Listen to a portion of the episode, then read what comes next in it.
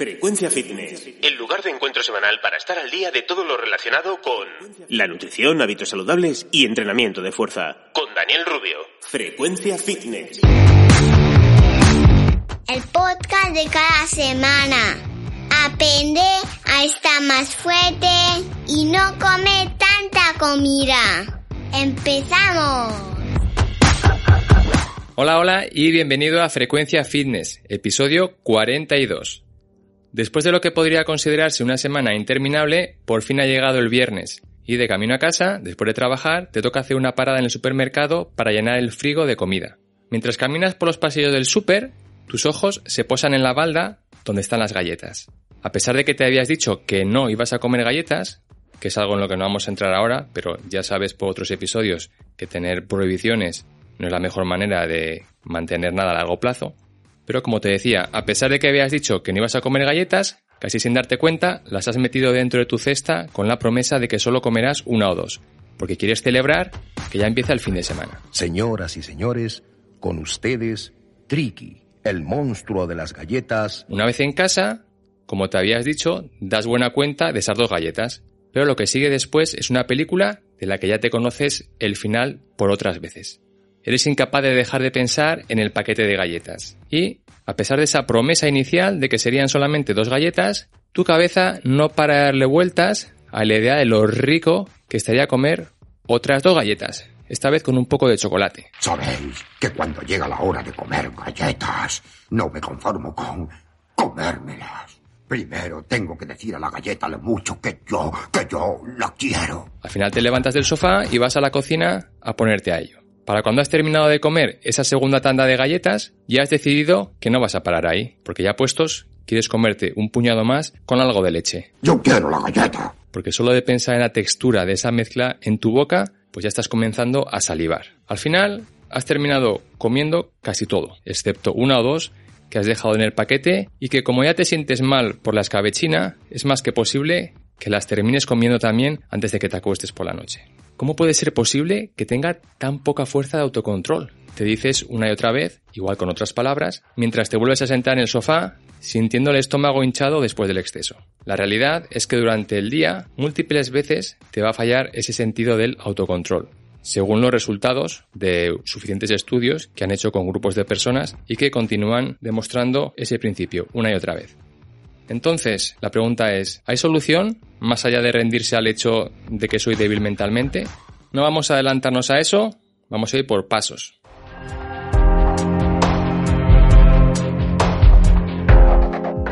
El primero de ellos es definir qué es eso de tener autocontrol. Pues bien, autocontrol es la capacidad de querer elegir lo que sabes que te va a beneficiar a largo plazo en lugar de lo que te va a proporcionar placer inmediato en el momento presente. En el ejemplo que hemos mencionado hace un minuto, ejercer autocontrol sería el decir que ya es suficiente después de haber comido las dos galletas iniciales porque sabes que a largo plazo eso es lo que te asegura el no continuar ganando peso por haber comido más calorías de las que tu cuerpo necesita, en lugar de tragar todo el paquete de una sentada porque el placer de ese momento, de ese instante, te nubla la vista. En 2007, un psicólogo llamado Roy Baumeister, o algo así, desarrolló una teoría que llamó el modelo de autocontrol basado en la resistencia. En él explicaba que todos tenemos una capacidad limitada de autocontrol y que durante las acciones que vamos realizando en el día, esa capacidad va quedando mermada hasta agotarse. Igual que sucede con nuestros músculos cuando les sometemos a un esfuerzo continuado, que llega un momento en el que no pueden mantener ese movimiento porque literalmente se han quedado sin fuerza. Un ejemplo muy fácil de comprender sería si ahora te pones a hacer flexiones en el suelo hasta que seas incapaz de hacer ninguna más. Entonces, según este psicólogo americano, a nuestra capacidad de autocontrol le sucede parecido. Y cuando llega a ese punto de agotamiento mental, donde la fuerza de voluntad ya ha sacado la bandera blanca, es cuando nos cuesta demasiado esfuerzo el tomar elecciones que sean las mejores a largo plazo. Según este modelo que propone el psicólogo americano, se podría entrenar la capacidad de autocontrol a base de repeticiones y tiempo, igual que haces en el gimnasio para conseguir que tus músculos sean más fuertes semana tras semana. ¿Y cómo hacer esas repeticiones? Pues por ejemplo, lavándote los dientes con la mano contraria a la habitual. A continuación, mm, vas a ver que no hay un consenso entre la comunidad científica de que hacer este tipo de ejercicios tengan el resultado esperado y que funcionen a largo plazo. Según ellos, a corto plazo sí que funcionan, pero a largo plazo el sujeto tiende a, tirar la toalla y, y rendirse. Por eso, hay otra corriente de psicólogos que no están de acuerdo con la teoría que te acabo de exponer y liderados por la psicóloga Angela Duckworth y su equipo propusieron otra teoría nueva llamada el modelo del proceso de autocontrol. De acuerdo con esta teoría, cada vez que has terminado cayendo en la tentación de no saber controlarte, has pasado antes por toda una serie de estaciones o etapas que siempre se repiten, llamado el ciclo de la tentación. Según este modelo, ante cada una de estas estaciones, antes de pasar a la siguiente, siempre tienes la oportunidad de desactivar el futuro incidente y evitar que llegue a pasar. Vamos a ver cuáles son esas etapas por las que pasas, que con el nombre pues verás que son bastante claras de entender, y luego las explicaremos. La primera etapa sería la etapa de situación. Le sigue la etapa de la atención. Después va la etapa de la evaluación. Y por último, termina el ciclo la etapa de la respuesta. Así que ahora vamos a usar las galletas, el ejemplo de las galletas, para ver cada una de estas etapas. Para ponerte en la etapa de la situación, significa que has tenido que elegir ir al supermercado y comprar las galletas. De allí has pasado a la etapa de la atención, donde después de haber comido las dos galletas que habías dicho comer, tus ojos vuelven una y otra vez al paquete. Eso te lleva a la siguiente etapa de evaluación, en donde comienzan a inundarte los pensamientos sobre las diferentes opciones que tienes delante de ti para comer esas galletas, a cada cual más apetitosa. Y de ahí pasas a la última etapa de respuesta, donde pones en acción uno de esos pensamientos. Fíjate la de cosas que han tenido que suceder para que terminases engullendo ese paquete de galletas. Lo que antes te parecía algo imposible de controlar, Ahora queda claro que es un conjunto de fases bien diferenciadas por las que atraviesas, de manera que también significa que tienes cuatro oportunidades para romper ese ciclo. Lógicamente siendo más difícil de lograrlo conforme más avanzada sea la fase en la que te encuentres. Pero recuerda que porque sea más difícil no quiere decir que sea imposible, ¿vale? Así que, ¿cómo romper la dinámica en cada una de esas fases? Ahora es cuando llega la parte del episodio donde te aconsejo que des al stop y te vayas a coger cuaderno y bolígrafo, que te espero aquí.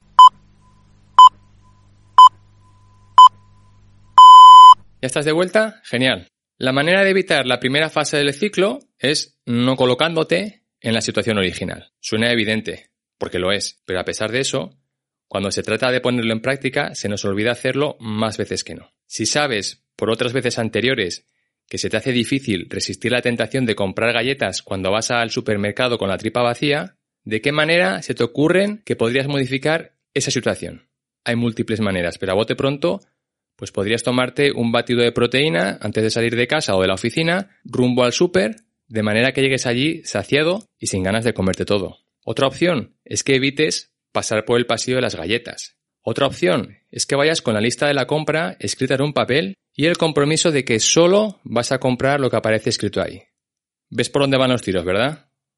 Pongamos que no has puesto en práctica nada de eso y has terminado comprando las galletas, con la idea de comer solo dos, y las has comido ya. Así que, ¿cómo evitar entrar en la etapa de la atención? La solución, poniendo barreras entre tus ojos y la posible tentación. Si guardas el paquete de galletas dentro de un contenedor opaco y lo pones en una balda del armario al que no llegues a no ser que te subas a una banqueta, minimizarás las opciones de entrar en esa fase. Otra manera de desviar tu atención es haciendo algo que en ese momento quieras hacer y te mantenga ocupado, porque suponga un estímulo para tu cerebro. Eso quiere decir que, ver la tele pues no es una opción aconsejable, pues porque de estimulante tiene poco, más bien, más bien lo contrario. Te pone el cerebro en modo zombie. Cosas que sí que te pueden estimular el cerebro. Leer un libro, dibujar, hacer papiroflexia, jugar al ajedrez, escribir y muchas otras. Te he nombrado las que me gustan a mí, las que a mí me sirven. Tú sabrás cuáles te gustan a ti. Nos ponemos de nuevo en el papel de que tampoco has conseguido parar en esta etapa y te has plantado en la siguiente, la etapa de evaluación. La manera de desactivarla es recordar cómo te has sentido en el pasado cuando has terminado dando ese paso de comerlas todas de golpe. Trae esos recuerdos y hazlos lo más vívidos y nítidos que puedas. Recuerda los olores de esa escena. ¿Cómo notabas el estómago media hora después de terminar? ¿Qué pasaba por tu cabeza en esos instantes? ¿Qué promesas te juraste cumplir la siguiente vez? Y piensa si quieres volver a pasar por todo eso hoy o si prefieres quedarte con el buen sabor de boca que te han dejado las dos galletas que has comido. Pongamos que de nuevo no has querido o podido controlarte en esa fase y al final te dices que vas a comerte todas las galletas, porque te da igual todo lo anterior. Aunque parezca lo contrario, todavía estás a tiempo de parar en este punto. ¿Cómo? Muy fácil. Recordando tu por qué, ese por qué que es con mayúsculas, el motivo real por el que estás intentando mejorar tu cuerpo y tu salud. En mi caso, como recordarás por algún otro episodio, mi por qué es mi hija. Quiero ser el mejor ejemplo posible para ella, de manera que cuando llegue a la adolescencia esté preparada mental, física y emocionalmente para soportar toda la presión que recibirá de su grupo de amigos y de la sociedad, intentando constantemente obligarla a pasar por el aro en muchas facetas y áreas de su vida. Mi porqué también es el ser capaz de valerme por mí mismo cuando tenga 80 años y no necesitar que mi hija me ayude a levantarme del sofá cada vez que necesite ir al baño. Tu porqué será diferente, solo tú lo sabes, pero es ese porqué el que tiene que darte la claridad en momentos de dudas y flaquezas para elegir terminar haciendo lo que sabes que es más beneficioso para ti, a una costa de sacrificar un placer momentáneo de 5 minutos que luego te trae una penitencia de horas. Como ves, el autocontrol depende menos de tu capacidad de aguante y más de tener claras las etapas en las que te encuentras, para así poder desactivarlas antes de llegar a ellas. Mientras, tienes siempre en primera línea de tu mente ese por qué, que te sirve de brújula a la hora de tomar decisiones. Eso es todo por hoy. Eh, espero que lo vayas a poner en práctica. Espero que lo hayas encontrado útil. Ya sabes que ahora es cuando te voy a contar el rollo de que si me dejas una valoración de estrellas o un comentario o si lo compartes en tus redes sociales o si te suscribes al, al podcast, son todo acciones que son gratuitas, que te llevan menos de un minuto y que a mí pues me ayudan mucho para que el podcast siga ganando en, en, relevancia y siga creciendo en audiencia. Así que nada más, gracias por tu confianza, una semana más y nos vemos dentro de siete días. Hasta luego. Producción y edición de Iván Pachi Gómez, bajo la dirección de Daniel Rubio.